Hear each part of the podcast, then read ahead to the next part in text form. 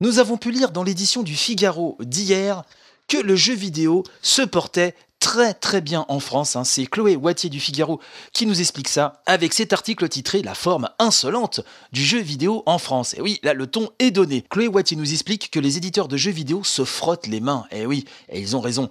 Car pour la cinquième année consécutive, le marché vidéoludique est en croissance en France avec 4,3 milliards d'euros dépensés en 2017 par les consommateurs en consoles, PC dédiés, jeux vidéo, manettes, casque audio, gaming, etc. Mais l'année écoulée est surtout marquée, nous dit-on, par une très forte accélération des achats, avec un taux de croissance de 18%, indique l'étude annuelle des syndicats des éditeurs de jeux, le bien nommé celle dont on parle très souvent ici. Bref, tout ça, ça a été publié hier. Tout le monde se pavane, tout le monde boit le champagne, tant mieux Alors Chloé poursuit en nous disant que ce bon s'explique en partie par le retour en force de Nintendo, car sa nouvelle console, la Switch, s'est vendue en 2017 à 910 000 exemplaires, en France donc, hein, couplée à la sortie de la Xbox One X de Microsoft et la forme constante de la PS4 de Sony, toujours leader en France. Hein. Les ventes de consoles ont progressé en un an de 31%, c'est assez incroyable, hein, à donc 784 millions d'euros.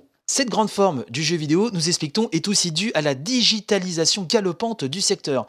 Les plateformes en ligne, hein, comme Steam, le PlayStation Network ou encore le Xbox Live et autres Nintendo eShop sont devenus de nouveaux canaux de vente, mais leur poids était jusqu'à présent mal mesuré par la profession. Les éditeurs de jeux vidéo ont donc décidé de changer cela. Ils ont changé leur méthodologie à l'échelle européenne en créant un nouveau panel, le Games Sales Data, GSD. Désormais, donc les éditeurs remettent chaque semaine à GSD les chiffres de vente de leurs nouveaux jeux au format digital.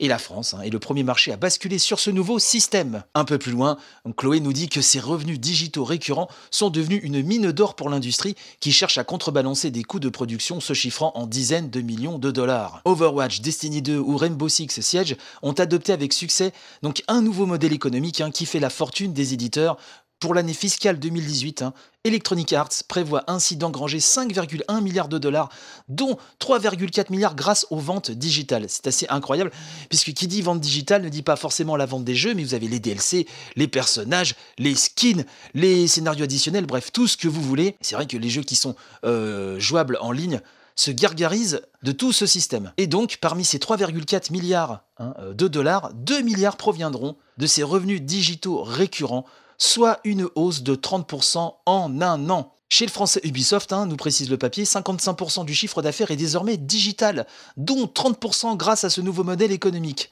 En conclusion, il est important de retenir que les achats au format digital couplés aux revenus digitaux récurrents, hein, donc les DLC, etc., euh, les Game as a Service, tout ce que vous voulez, donc tout ça, ça représente 41% de cette somme, en hausse donc hein, de 46% en un an. Mais le jeu vidéo vendu en boîte est loin de s'écrouler, nous dit l'article, car il est toujours majoritaire et affiche une très bonne forme avec une croissance de 6% de ses ventes en 2017.